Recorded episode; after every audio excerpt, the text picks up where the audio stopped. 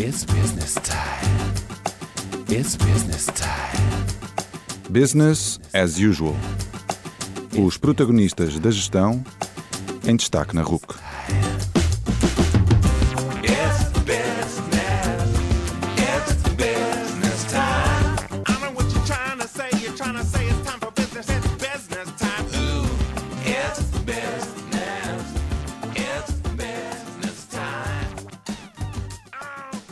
Boa noite e bem-vindos ao Business as Usual, na antena da Rádio Universidade de Coimbra.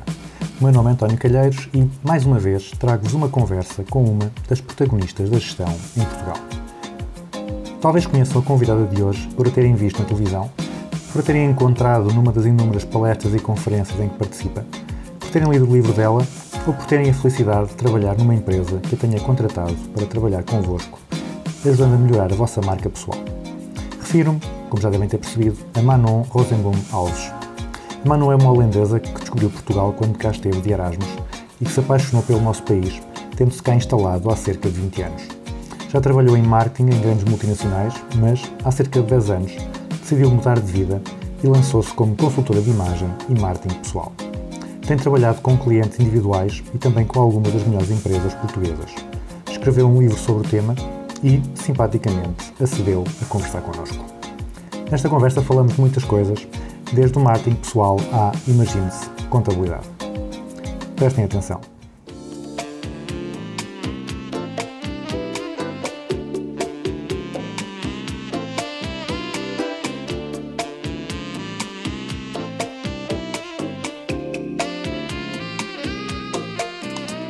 Boa noite, Manon. Muito obrigado por aceitares o convite para estar no Business as Usual, o único e melhor programa de gestão da Rádio Universidade de Coimbra. Obrigada, António, pelo convite. A primeira pergunta eh, tem como objetivo dar-te a conhecer aos, melhor aos nossos ouvintes. Já disse na introdução que és especialista em branding e imagem pessoal e um profissional que já passou por, eh, pela área de marketing e vendas em várias multinacionais.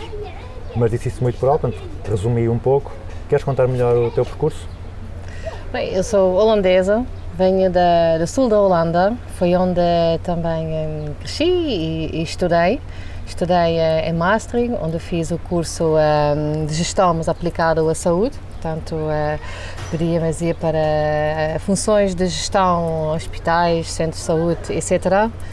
E sempre a vertente de marketing eh, teve o meu interesse porque principalmente naquela altura hum, os hospitais e outras instituições, hum, como cá também, descobriu-se que podiam ser muito mais uh, competitivos e produtivos para gerir melhor uh, uh, as suas unidades. E, e, foi então um estudo relativamente novo na, naquela altura, que fiz com, com muito prazer, mas no último ano quis fazer um Erasmus e foi assim como é que descobri uh, o Portugal. E o Erasmus foi, foi em Portugal, em que universidade? Bem, a ideia era ir para a Escola Nacional de Saúde Pública. É, naquela altura, estamos a falar em 94, Erasmus ainda não era o que era hoje. É, era muito mais uh, fechado e havia menos programas, menos países envolvidos. E naquela altura, quem uh, fazia ia para Inglaterra, Alemanha, Suécia. Eu era a única pessoa que iria para o sul da Europa, mas era a minha condição, provavelmente influenciado pelas minhas férias em Espanha, que sempre uh, onde fui muitas vezes. Um, e, e, a minha prioridade também era ir para, para a Espanha, mas o programa não estava pronto, tive que ir a, a Portugal. Cheguei cá, também não vi o programa, mas ninguém disse nada. Foram mais perto. Um, e o meu mentor, aliás, estava em Moçambique para piorar a situação. Portanto, andei aqui um bocado a deriva sozinha, não é? sem internet, sem Facebook, não vi nada e pensei: não, eu não vou voltar, eu uh, vou ver o que eu posso fazer e de qualquer forma foi relativamente fácil estar em contato com outros estudantes de Erasmus e foi assim como é que hum, descobri o ISCTEM. Uh, fui lá falar uh, e aceitaram-me como estudante de Erasmus, apesar de não terem o programa oficial e foi então no ISCTEM onde estudei durante alguns meses uh, algumas disciplinas na área de gestão e psicologia.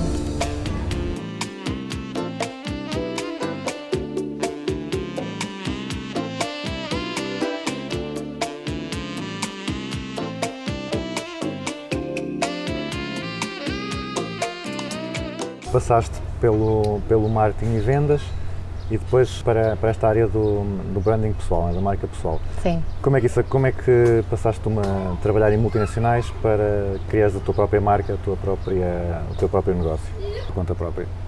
Foi, foi um processo eh, gradual. Em primeiro lugar, sempre queria ter um negócio próprio, mas esta ideia ainda ficou mais claro quando estava a trabalhar numa empresa, numa função que escolhi de forma consciente, uma função, no fundo, mais fácil de combinar com a minha vida eh, privada, porque a minha filha tinha apenas uns meses e não estava a ver-me voltar para uma multinacional com o horário exigente que, que, que se- espera, é, é inerente a determinadas funções. Mas também percebi que ter bons horários e, e, e ter stress nenhum também não me fazia feliz porque não se sentia, eh, não, se- não me sentia desafiada no fundo. E foi aí onde esta vontade, esta necessidade de ter um negócio próprio ainda eh, ficou mais, mais claro. E foi em 2007, quando uma amiga minha mostrou-me um livro sobre a consultoria de imagem, percebi que, ok, isto se calhar é uma ideia muito, muito interessante para desenvolver. Naquela altura havia muito pouco, pelo menos um trabalho credível ne- nessa área. E um, avançar com o negócio um, na consultoria de imagem através da representação de uma empresa em inglesa que já tinha uma metodologia ah, muito ah, bem conceituada, um, trabalho a nível internacional e senti que havia um bom apoio e, e credibilidade num tema que era pouco explorado cá em Portugal e também havia muitos preconceitos ainda. E pronto, e ao longo do tempo, a partir daí, foi 2008, fui também eu própria explorando outras áreas de, de marketing pessoal. Eh, no fundo, aplicar metodologias de marketing das empresas, aplicar ao nível individual, para assim também alargar eh, os meus serviços e incluir eh, mais temas e assim oferecer um serviço mais, mais completo na área de, no fundo, eh, valorização da pessoa.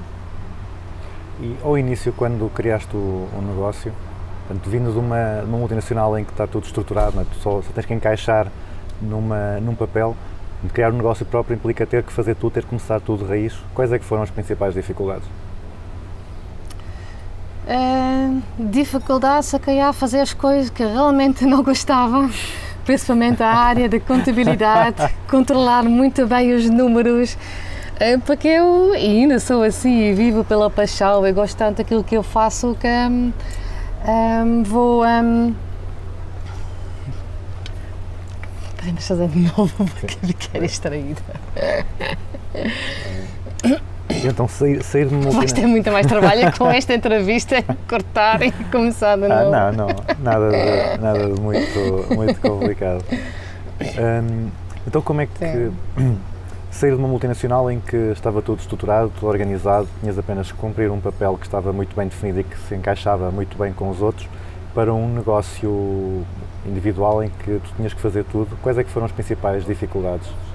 Bem, Uma das principais dificuldades, de facto, é fazer também as coisas que eu não gostava minimamente. Né? Quando nós escolhemos ter uma determinada função, a partir estamos a trabalhar numa área que, que gostamos muito e não precisamos de preocupar como, por exemplo, a nossa contabilidade. E isto é uma área que realmente não me diz nada. Para mim, são aqueles chatices extras que temos de fazer por obrigação é sempre a última coisa que faço. Aliás, devia ser a primeira coisa para não pensar mais durante o dia sobre isto. Ah, isto realmente é, é mais difícil.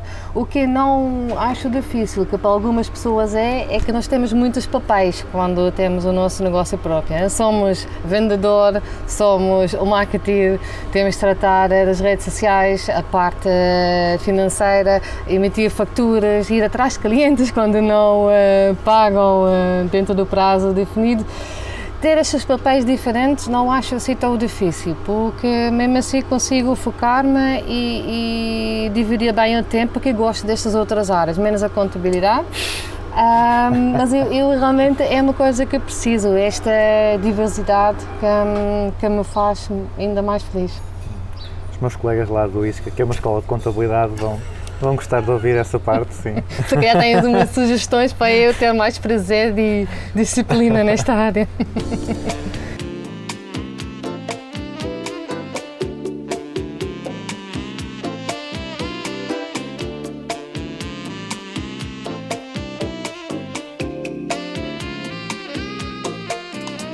Passando agora para, para o teu livro, portanto, Marca Pessoal SA, como comunicar, agir e vestir a sua marca pessoal para ter mais sucesso, que já vem na segunda edição, parabéns. Obrigada. Uh, e fala então em marca pessoal, personal branding, marketing pessoal, uh, e é uma área em que hum, se calhar, há muitas pessoas que, que falam muito, que mandam os seus bitites, né, como dizemos em português, mas nem sempre sabem do que é que estão a falar.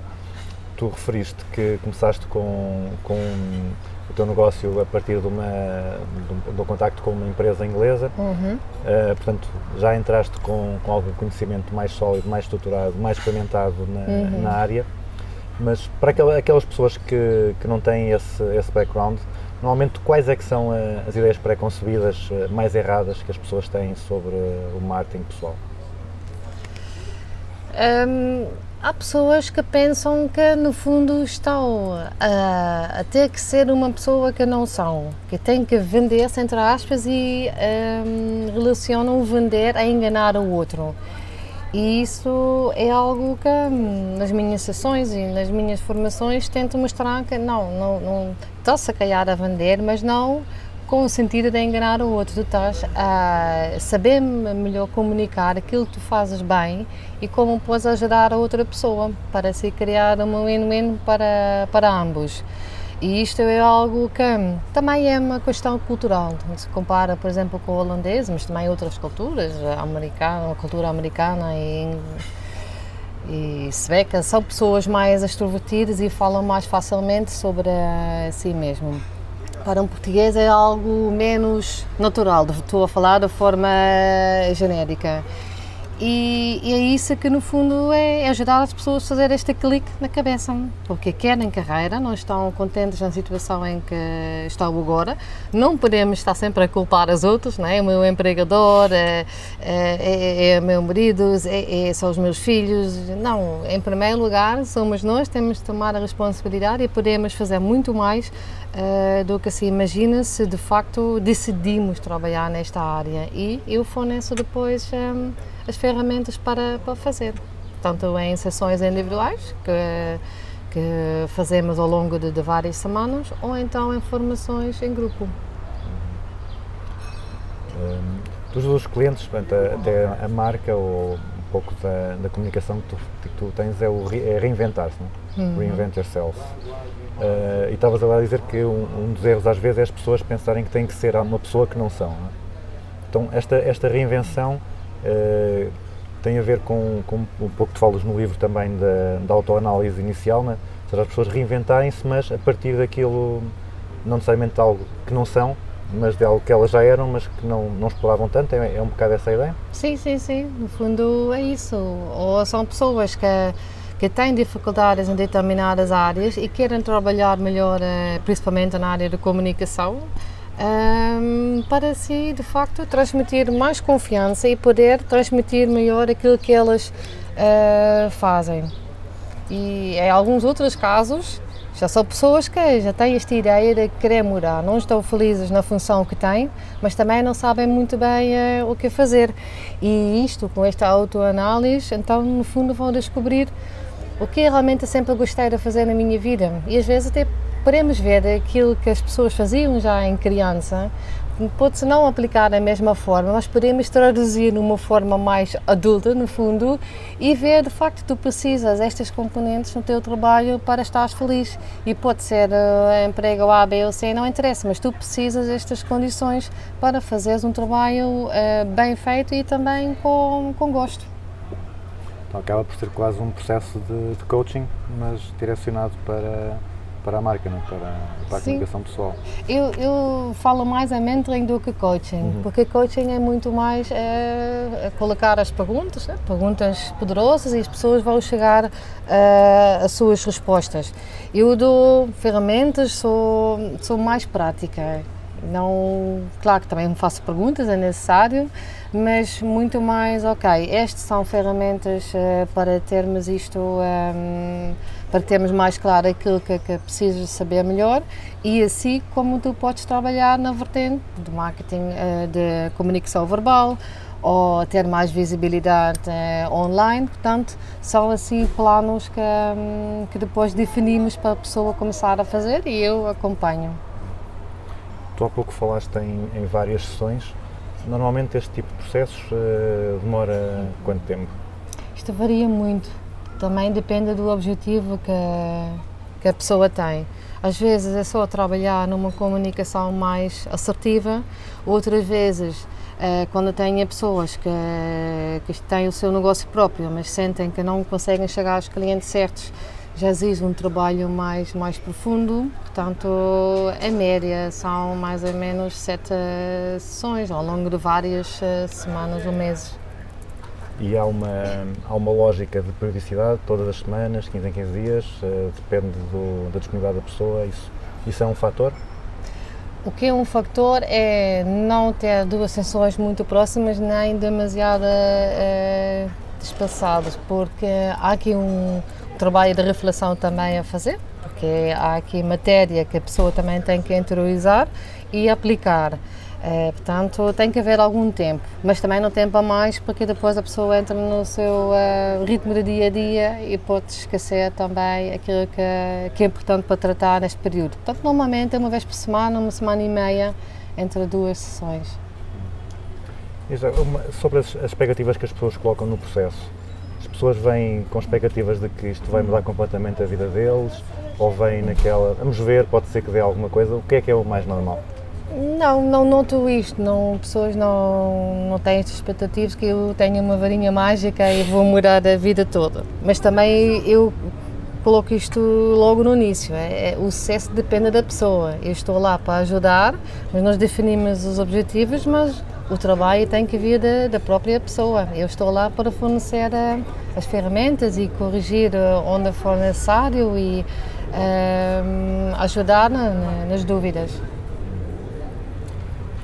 No ponto, no ponto 4 do livro, quando deve começar com a criação da sua marca pessoal, dizes que as pessoas apenas se preocupam com a marca pessoal quando precisam, eh, mas que a marca está sempre, está, está sempre a ser construída. Há tempos entrevistei a Inês Veloso, que disse que os estudantes também deviam já, durante o curso, preparar a estratégia de carreira.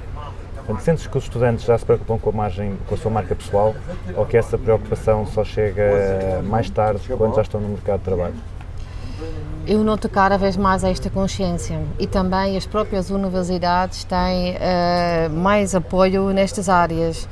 Os estudantes eh, têm consciência que de facto têm aí muito mais, eh, no fundo, mais, uma mais-valia em determinadas áreas que não pensavam que seriam relevantes para um futuro empregador, que agora já sabem, ok, são estes argumentos que eu também posso usar. Podemos falar em trabalhos extras que fizeram na universidade. Podemos falar em trabalhos que fizeram num call center ou, ou trabalhar num restaurante. Aliás, como eu também fiz.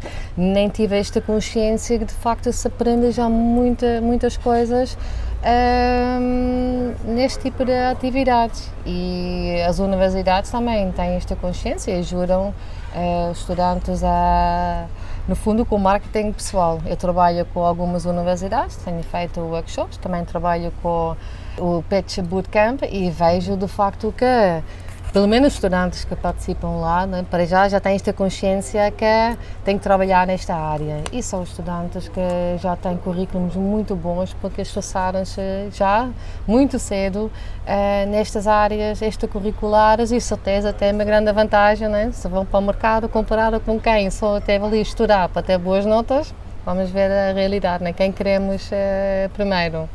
Não é difícil fazer depois a escolha.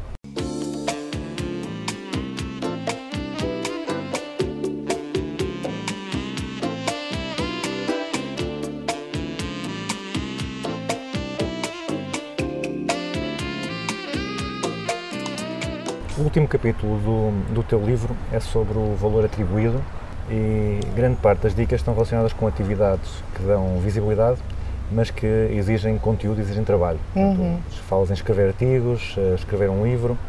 Esse tipo de conselhos que exige maior profundidade surpreende os teus clientes? Ou eles já vinham com a ideia de que o processo era mais do que fogo de artifício, que era, que era mais do que, do que só imagem?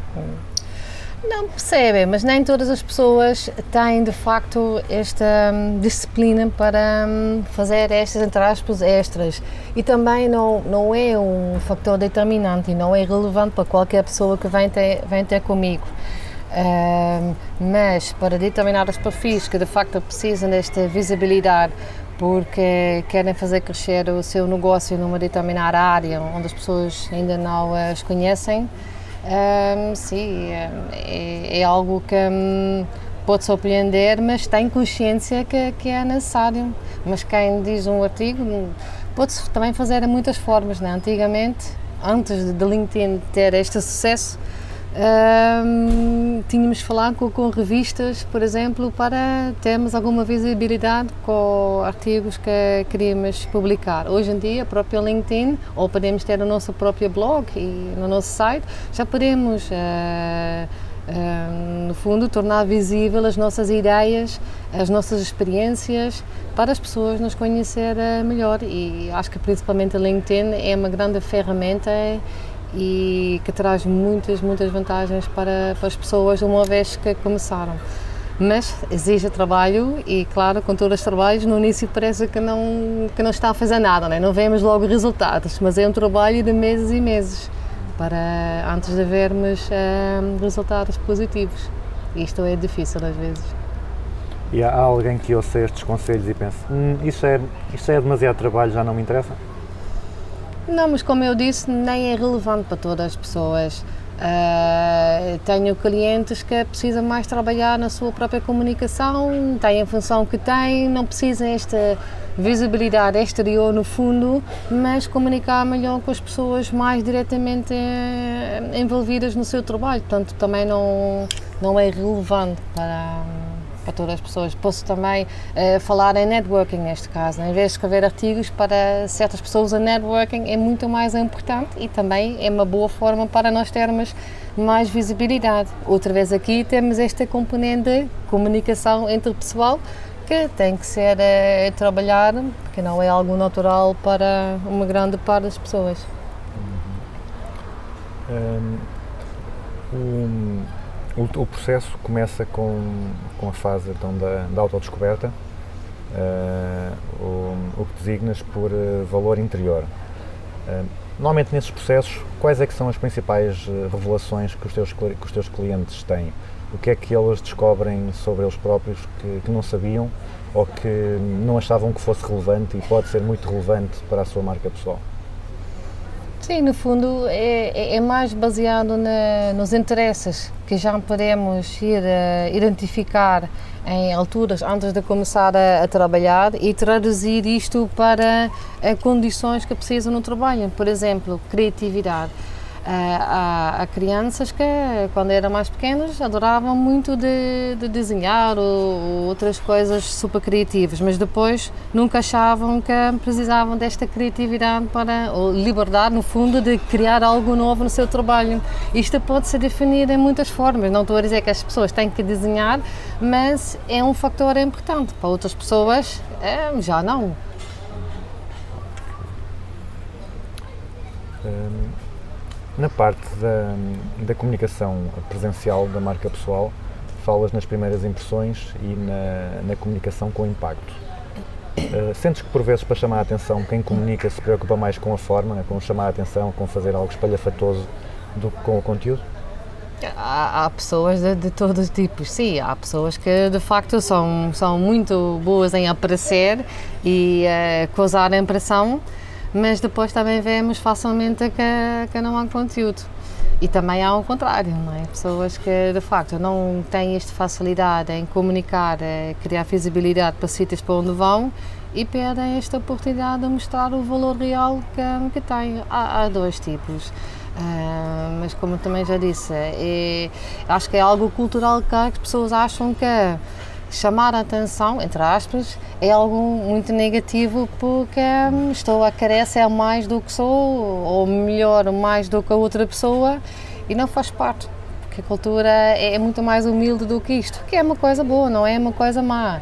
Ah, porque também o outro lado, né? quando vemos uma pessoa como Trump, também irrita a maior parte das pessoas e também sabemos que isto não, não dura, ou até pode durar, mas não me identifica com, com valores destes e nem vale a pena. Mas, ah, mas sim, há os dois tipos. Uh, dedicas também uma secção do livro à comunicação da marca online. Eh, quais é que são os, eh, os do's e os don'ts, ou, portanto, o que é que se deve fazer, o que é não se deve fazer, que, que as pessoas, que surpreendem mais as pessoas, que as pessoas achavam que estavam a fazer bem, estavam a fazer mal, ou vice-versa? Não há aqui grandes, grandes surpresas, mas há assim algumas coisas até consciência que se calhar não tinha ideia que faz mais impacto do que faz, que é, em primeiro lugar, é pensar o que afinal quero projetar, né? como é que quero que as outras pessoas me veem e pensar na estratégia antes, não se logo começar a, a publicar, a ter a visibilidade, mas pensar num plano em que, ok, esta é a imagem que quero projetar, claro que não é algo diferente do que a pessoa é, mas ter mais esta consciência, que, que persona é, que eu sou e o que quero revelar mais para atingir uh, os meus objetivos. E depois há coisas uh, básicas, como começando pela fotografia.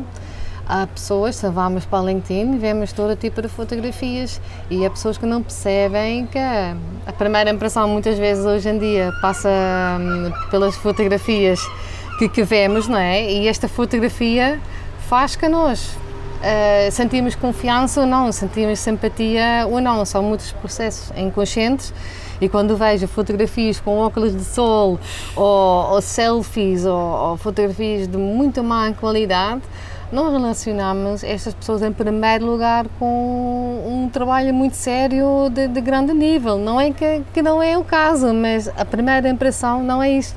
E é algo depois também mais difícil de corrigir. Portanto, há estas pequenas coisas, como é que é a qualidade da fotografia, transmite quem eu sou, transmite estes aspectos que eu considero importante de demonstrar, quais são as primeiras palavras que a pessoa lê né, nos resumos em qualquer lado, como é que eu começo uh, um artigo?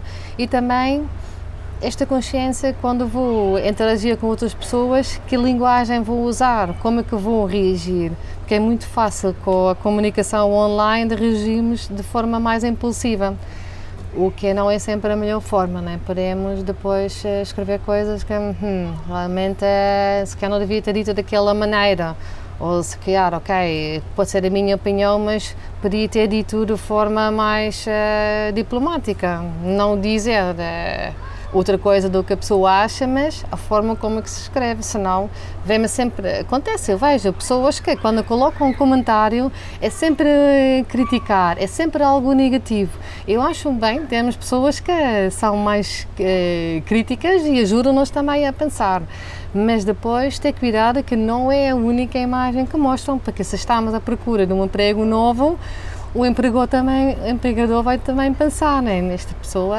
só está a criticar tudo, nada também, mas também não mostra o que se pode fazer de forma diferente, né? Também não dá ideias. E é isso que convém pensar antes quando começarmos a lançar-nos a sério nas redes sociais.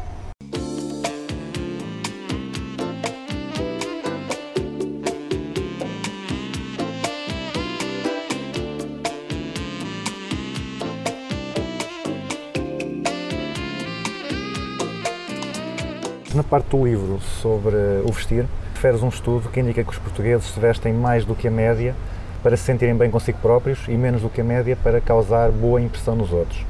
Eu não inventei estes números, estão Sim, lá sim, no estudo. Mas tu interpretas isso como, como estando relacionado com baixa autoestima. Eh, e não, eu pergunto, não pode ser um pouco ao contrário? Ou seja, as pessoas são autoconfiantes e então não precisam da validação dos outros, não, sentem que não precisam de se vestir para os outros e vestem-se para si? Não poderá ser, ser essa a interpretação?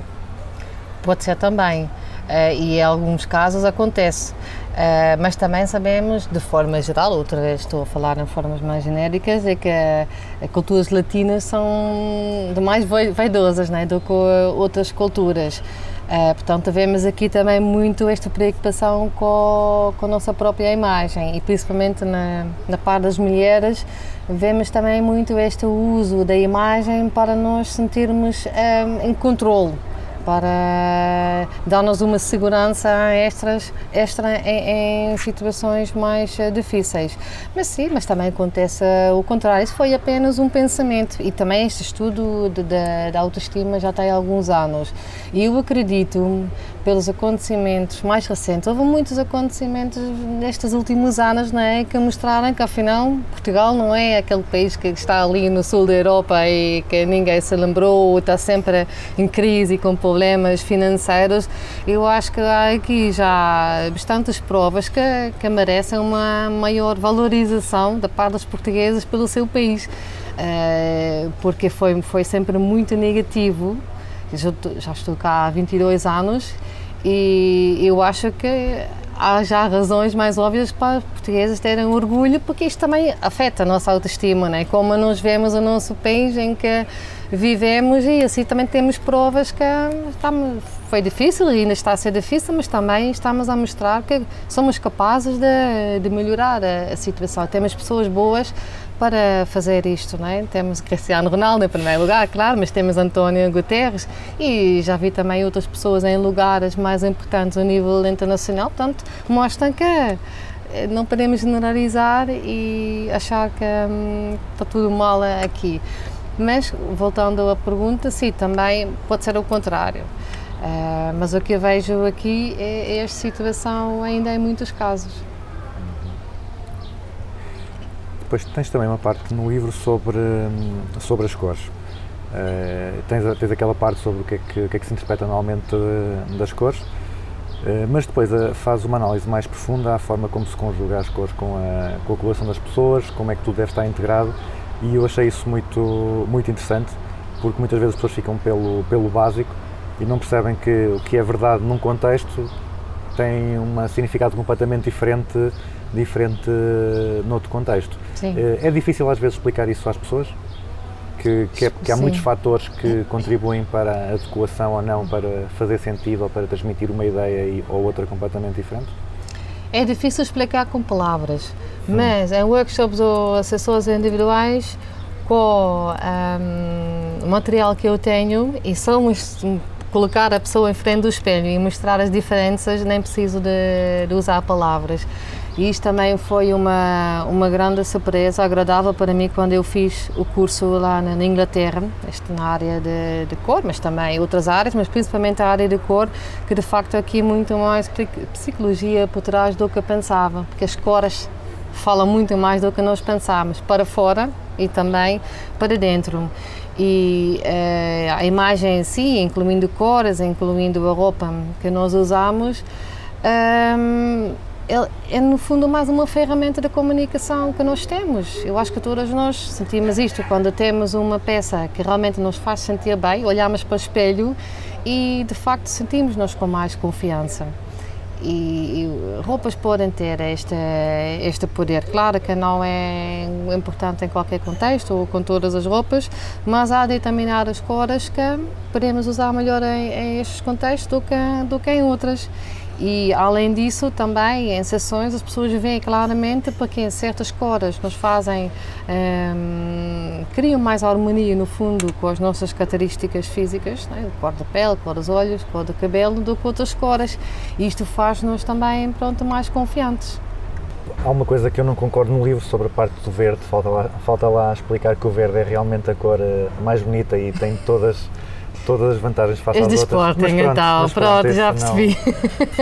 também o livro não podia estar perfeito. Mas na portanto, terceira edição vou mencionar também a cor do Sporting, só para António.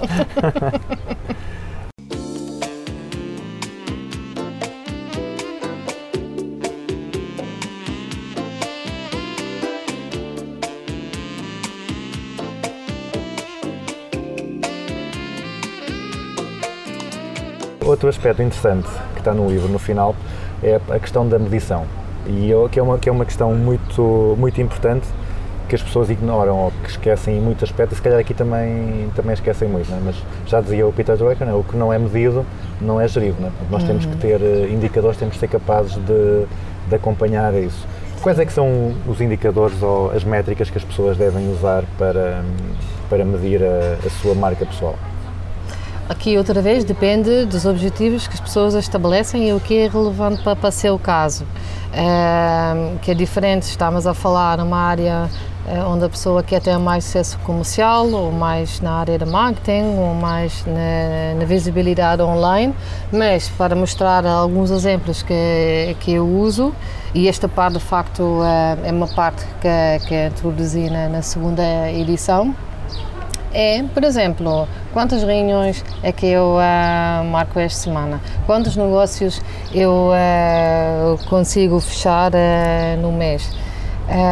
quantos novos contactos consegui angariar em, em, eventos de networking? Para quantos eventos de networking eu vou por mês? Isto é algo eu no início também não fazia, mas eu noto que é, é importante estar em eventos de networking, mas também saber escolher, não é estar em todo lado só postar. Uh, e online também, o número de conexões, mas outra vez aqui a quantidade só também nos ajuda. Tem que ser conexões relevantes para nós. E com estas conexões, um, como é que é, ou quantas, com quantas destas conexões eu consigo de facto estabelecer um contacto mais interessante, marcar reunião, uh, trocar informações, portanto, isto tudo podemos uh, estabelecer e depois também medir. E agora, focando mais no, no nosso público-alvo do, do programa, para um, para um estudante ou para um recém-licenciado, uh, quais, é que, quais é que serão, quais é que recomendarias como indicadores a, a, avaliar para usar sobre, sobre a sua marca pessoal? Se para eles avaliarem se a marca pessoal é forte ou avaliarem a evolução da, da sua marca pessoal? Bom, para estudantes que, que estão à procura ou com quase à procura de, de emprego, podemos pensar nesta visibilidade um, online tanto sou visível ou não, o número de contactos com empresas é importantes para, hum, para a minha carreira e não só recursos humanos, mas também outros contactos outros níveis uh, dentro destas empresas. Uh, colocar também ou publicar artigos que acham interessante, porque assim também os potenciais empregadores podem conhecer melhor que tipo de pessoa é. Uh, escrever artigos também pode ser. E fora do online é também os eventos, não é? Porque para estudantes também já há muitos eventos, as universidades organizam uh, bastantes oportunidades para criar contactos entre estudantes e empresas. Em quantos destes eventos é que vou uh, participar para criar a minha visibilidade, ou melhorar a minha visibilidade?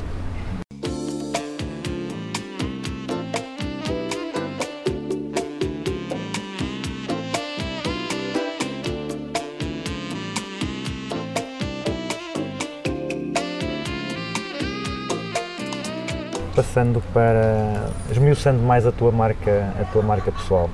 Um, um dos conceitos que tu trabalhas no livro é para as pessoas criarem a sua brand statement, né? para ter uma, uhum. uma frase que, que resuma um pouco o que é que é a sua marca. Qual é que é a tua, a tua brand statement? Olha, para já não, não precisa ser uma coisa fixa, é, é algo que, que vai também variando consoante uh, as nossas prioridades e, e foco. E algo eu também adapto consoante a pessoa com quem estou ou em que contexto em que eu estou. Mas eh, quando eu penso em brand statement, é para mim uma mantra, no fundo. É lembrar aquilo realmente que faz, na minha opinião, minha diferenciação comparado com, com outras. Esta combinação, não quer dizer que não há ninguém assim, mas faz a mim mais uh, única. Portanto, no meu caso, eu uso palavras como com a minha experiência, uh, já há mais de 20 anos na área uh, comercial e também a minha criatividade e paixão pelas pessoas, eu juro as pessoas a criar uma marca pessoal mais forte e assim ter mais sucesso. E, e é engraçado, por exemplo, a palavra criatividade. Eu já tinha pensado nesta brand statement muito antes de trabalhar mais uh, diretamente na área de criatividade que estou a fazer agora, mas já tinha incluído, porque de facto a criatividade é algo que aqui eu preciso e é por isso também sinto-me tão bem em ser empreendedora, porque precisa constantemente de, de criar, né? para evoluir e, e para criar eh, serviços novos para, para os clientes. Mas só depois também de ter feito um curso nesta área percebi que pronto, é, é mesmo algo que eu preciso para desenvolver melhor ainda o meu trabalho. Fui fazer mais cursos nesta área mas já, mas já estava lá. Portanto, ter consciência das palavras certas ajudam ahm, para nós podermos também comunicar com, com paixão, com algo realmente eh, conectado a nós mesmos. Eh, e agora, esmiuçando mais, o- tu falaste da- do processo com os clientes, né, de descoberta e depois de criação de todos os, todos os passos da sua marca pessoal, eh, mas tava- estavas agora também a dizer que não tem que ser fixo, não é? que tem que ser, que pode ser uma coisa que vai evoluindo. Exato. Eh, desde que tu começaste com, a, com, a- com o negócio por conta própria, eh, como é que tem evoluído o teu, o teu brand statement, a tua, a tua marca? Tem, o que- aquilo que tu definiste em 2007, 2008 continua igual ou, ou foi, o conceito foi evoluindo? Não, foi, foi claramente evoluindo. Eu também não sou uma pessoa, é uma vantagem, desvantagem, eu não consigo fazer muito tempo eh, a mesma coisa. Preciso de sentir eh, os desafios. Para outras pessoas que querem uma coisa mais, mais fixa, porque dá segurança, eh, eu não. Gosto de sempre aprender eh, coisas novas.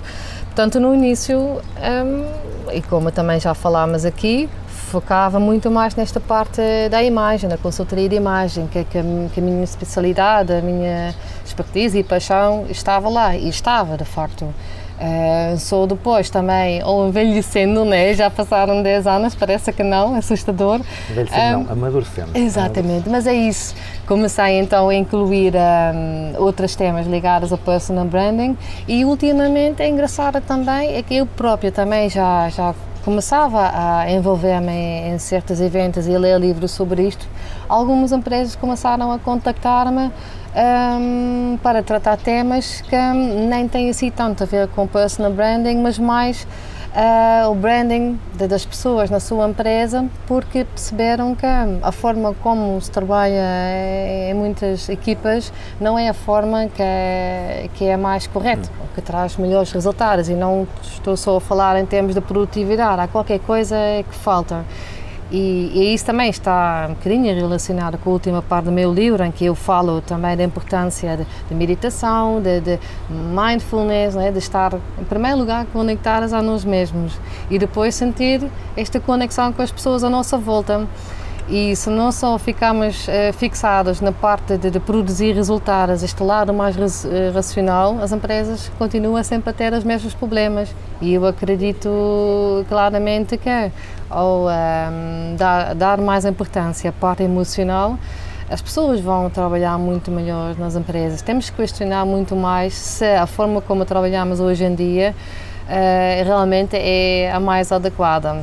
E, curiosamente, eh, também têm surgido mais oportunidades para trabalhar especificamente nesta, nestas áreas. Portanto, é também uma questão de, de usar mais a nossa intuição, né? estar eh, aberta, ver o que acontece à nossa volta, observar.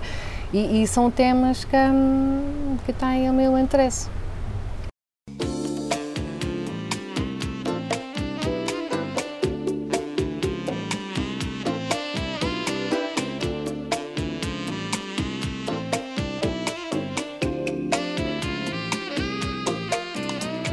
Continuando a esmiuçar, na- no teu caso, concreto, que acho que pode ser um, um exemplo interessante para, para as pessoas perceberem o, como é que se aplica.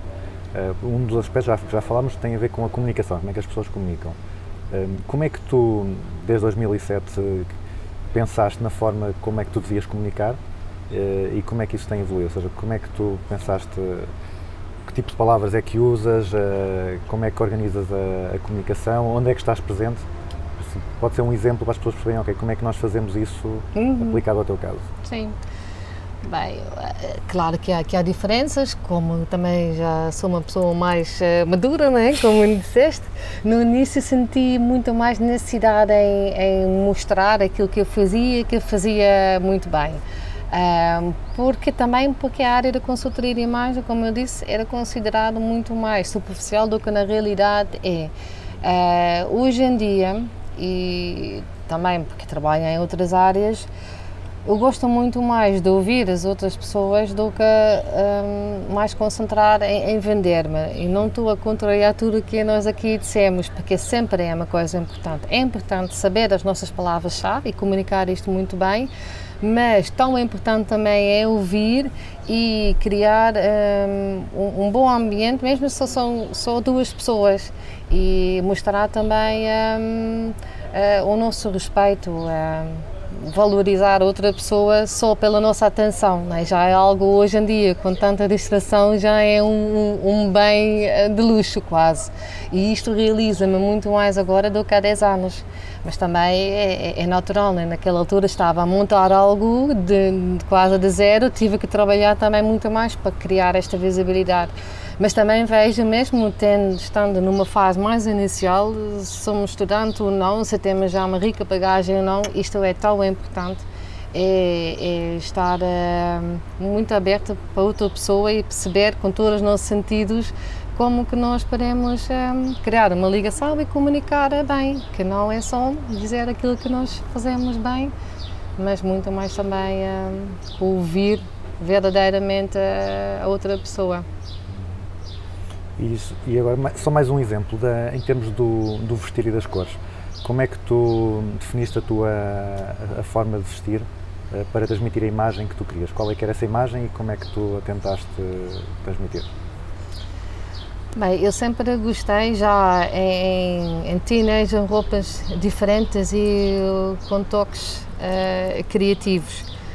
E depois de ter feito o curso percebi porquê, porque realmente este lado criativo sempre foi importante, é uma área que também sempre trabalhei Ahm, e isto conscientemente, inconscientemente estará sempre lá, ou com um acessório mais eh, criativo, ou através de uma combinação de cores que outras pessoas às vezes dizem, "Epá, eu nunca combinava estas duas cores, mas realmente fica bem, para mim já é algo eh, natural. Mas ao mesmo tempo eu noto também, porque faço outro tipo de trabalhos hoje em dia, eh, mais ligado a, a equipas, comunicação de, de equipas, em que hum, para mim já não é tão importante de fazer este statement, porque eu não estou lá para mostrar um exemplo em termos de imagem, estou lá para ser eh, eh, um delas, não é? Criámos uma equipa em que apesar de eu ser uma pessoa de fora, quero ser um delas e já não sinto esta necessidade. Claro que não, vou completamente desleixada e sem ter este cuidado, porque gosto, gosto claramente. Eh, mas a interpretação é um bocadinho diferente. Hum, uma das perguntas que eu também costumo fazer é sobre hum, práticas, sobre hábitos, sobre truques, sobre aplicações no telemóvel que, que os convidados usam para serem mais produtivos ou para serem mais felizes. Assim alguma, alguma coisa que tu aches eh, particularmente importante e que queiras partilhar? Uhum. Eu, para dizer a verdade, não uso muito aplicações para estas coisas. Ahm, mas eu acho ahm, importante, de, de facto, termos esta consciência da importância que parar um bocadinho às vezes, fazer um momento de mindfulness ou meditação ou yoga é muito importante, pelo menos para mim, e, e- está provado também que se nós temos esta consciência e manter o equilíbrio entre o nosso estado mental, espiritual e, e físico, de facto faz-nos pessoas mais felizes e conseguimos eh, focar-nos também muito melhor. Eu própria faço isto paro de vez em quando, eh, pode ser uma vez por dia, pode ser duas vezes, às vezes é só de manhã e eu felizmente acordo muito cedo e tenho aquele momento, O que é que é muito cedo? eh, seis e tal, seis e meia. É muito cedo. é. E- mas, mas eu gosto porque é um momento tão tranquilo, em paz e hum, estou a, no fundo a pensar na minha intenção, eh, nas coisas boas que tenho na vida, sinto esta gratidão eh, e como é que eu quero que, que corra o dia. E isto faz toda a diferença na, na forma como corre o dia do que quando acordamos já correr, stress, nem há tempo para tomar um pequeno almoço com calma. Pá, Eu estou ali imenso tempo e às vezes tenho a sorte que a minha filha também acorda cedo e estamos ali, tipo como não houvesse separação de tempo, faz toda a diferença tomar assim o pequeno almoço. Mas durante o dia também podemos parar, eh, fechar os olhos, eh, ter eh, este foco na nossa respiração, só isto. fechar os olhos e, e- e sentir a nossa inspiração e respiração faz toda a diferença para, para o resto do dia. Claro que aplicações, por exemplo, o Headspace é uma aplicação muito boa para isto. Há uma outra aplicação, o, Budify também, mas há, há, há que, que tenho visto. Mas eu, eu próprio faço isto, ou sozinha, mas também em, em grupo. Gosto de ir às minhas aulas de yoga, ah, podíamos fazer também sozinhas, mas é engraçado é que em grupo, quando se consegue criar o ambiente certo, também sentimos, ok, somos parte de um grupo maior, não é? Nunca estamos bem sozinhos neste mundo, mesmo com pessoas que não conhecemos. Com estas técnicas eh, conseguimos criar esta consciência que somos parte de um todo muito, muito maior do que às vezes é o nosso mundo em que estamos tão focados e às vezes traçados para, para tratar.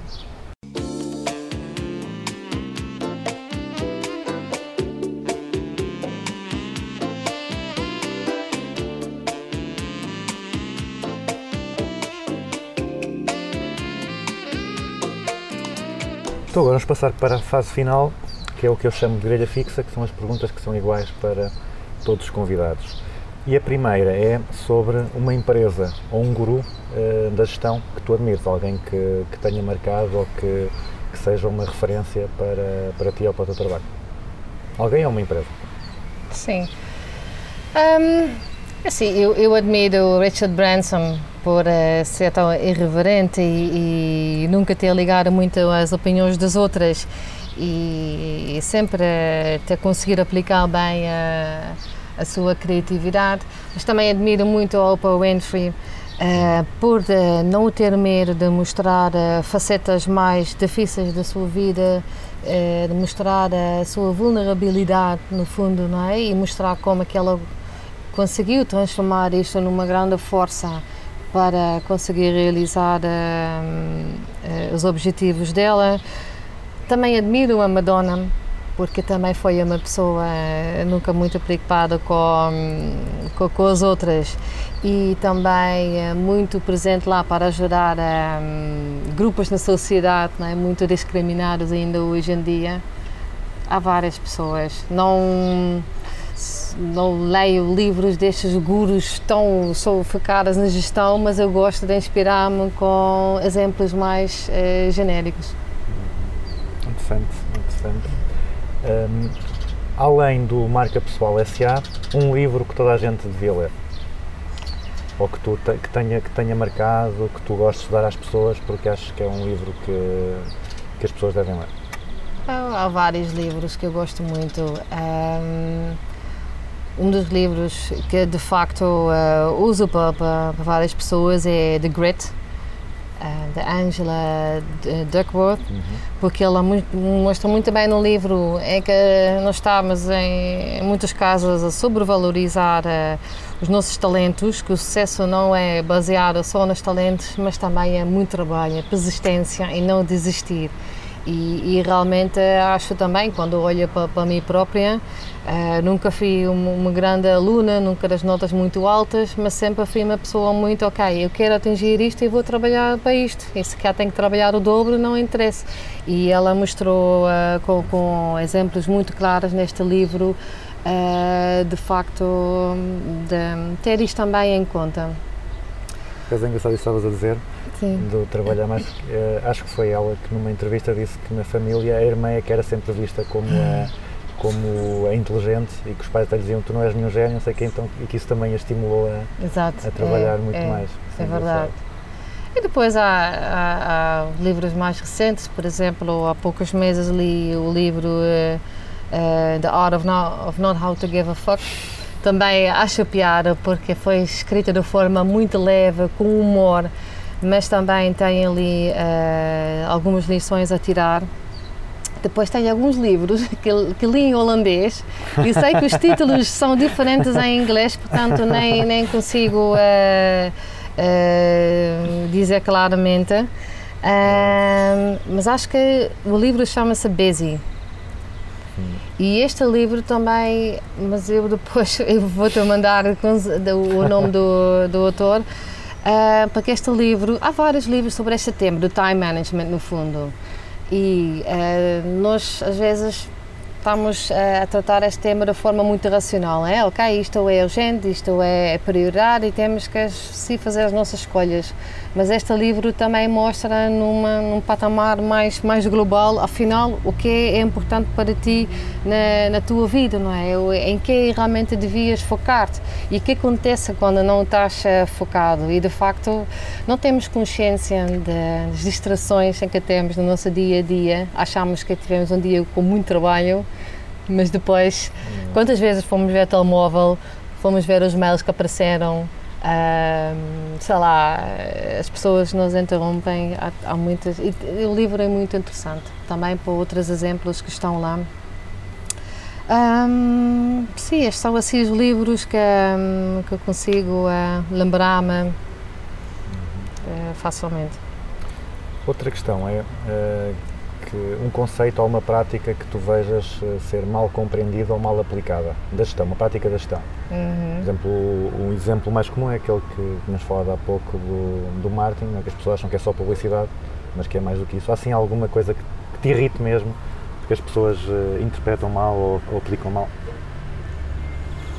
Bem, eu volto para, o tema que também falámos aqui um bocadinho, esta forma como as pessoas trabalham em, em, em conjunto. é? Há, há muito foco na parte da produtividade, em atingir os objetivos e, e se não conseguirmos, vamos eh, trabalhar ainda mais e esquecemos esta parte do bem-estar da pessoa, a importância da pessoa estar bem para de facto conseguir ter bons eh, resultados.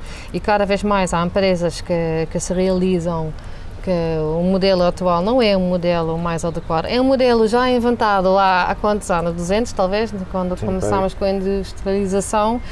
E hoje em dia sabemos que hum, tem- muitos pontos negativos que, que temos que contornar. Portanto, eu acho que esta lado a forma mais holística de pensar sobre as pessoas é que falta em muitas empresas e que causa estes conflitos que há, eh, baixos resultados em determinadas áreas, porque as pessoas acham sempre que têm que mostrar, eh, mostrar-se muito dominantes, enquanto pessoas menos dominantes podem também ter muito, eh, muito valor. E esta lado, no fundo, mais emocional, também eh, eh, foi dito por várias pessoas em, em, em formações que façam empresas multinacionais, grandes empresas, e, e coisas simples como ter alguém para desabafar. Eu não preciso ter resposta, mas precisava às vezes de descarregar e- e não há, não existe, porque a pressão é tão grande que, hum, que já não estão a ver o impacto que isto tem eh, nas pessoas, mas também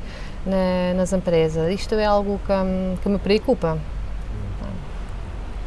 Ok. E Surpreendente, mas realmente eh, faz muito sentido.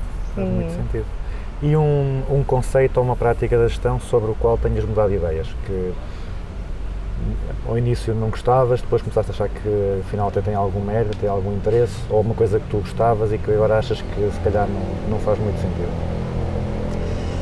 Hum, quando era mais nova, o meu, o meu sonho era de facto trabalhar numa empresa grande, multinacional, subir e ser eh, lá uma diretora, mas isto hoje em dia de facto vejo que, hum, primeiro, não seria a situação que me fazia mais feliz, mas também porque muitas empresas não têm o conceito de líder como que eu acho que devia ser, portanto não, não ir identificar-me, nem precisava isto para, para me sentir realizada, nem acho que eh, em muitas empresas seria possível na forma como que eu vejo um bom líder. Felizmente as empresas estão a, a tratar o tema, há cada vez mais esta consciência, há programas e formações nesta área para mudar a ideia e para a pessoa que é líder não achar que é ela é que manda e os outros têm que executar. Não, que é um trabalho de todos e o melhor resultado é atingirmos por eh, ouvir todos.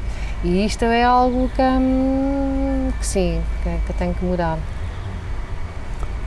Hum, se tivesses a possibilidade de pôr um cartaz na- à entrada ou à saída de todas as faculdades de gestão do país, pa- com uma frase, com um conselho para os estudantes eh, lerem todos os dias, qual é que seria esse conselho? Qual é que seria essa frase que tu querias que eles vissem todos os dias? é, é- é- é lutar por aquilo que querem, porque o caminho não é fácil e ouvir, eh, sei lá, 10, 20 vezes que não eh, são aceitos no, para ter um determinado emprego é, é duro, mas não desistir porque faz parte, todas nós passamos por isso e ehm, de continuar a, a ser elas próprios e continuar também sempre neste desenvolvimento contínuo, não é? A aprendizagem não, não para ali, mas já estou a dizer muitas frases que não vão caber nunca atrás. No fundo é, é não desistir e que sejam eles próprios. Se querem mais informações, podes colocar lá meu número de telefone e duas restantes informações. E finalmente, uma música para depois eh, ficar a acabar o programa. Eu gosto de tantas músicas. Mas uma que, que gosto especialmente é da Dido, que chama-se Thank You. E obrigada também, já agora, não é? Obrigado eu, foi, foi uma conversa muito interessante, foi diferente do que eu estava à espera, foi mais, eh, mais para um lado, mais reflexão do que, do que, de, do que conselhos de aplicação, mas realmente é isso, é isso que faz sentido, não é? Porque o conselho tem que ser, tem que vir, tem que ser adequado ao que vem dentro de cada um Uhum. e esse, esse foi, o, fico- foi o tema que, que ficou desta conversa. Obrigada.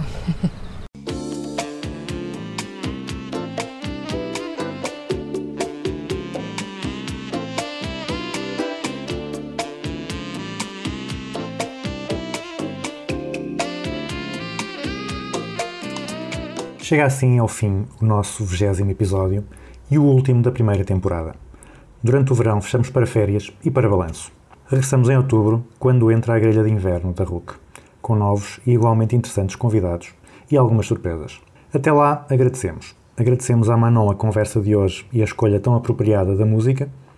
Agradecemos a todos os restantes convidados que fizeram desta primeira série do Business as Usual a melhor de sempre Agradecemos ao José Miguel Martinho por nos ter emprestado o seu talento a trabalhar o som do programa e agradecemos a todos os ouvintes pela atenção e carinho que nos dedicaram até agora. Fiquem com Thank You, de Dido.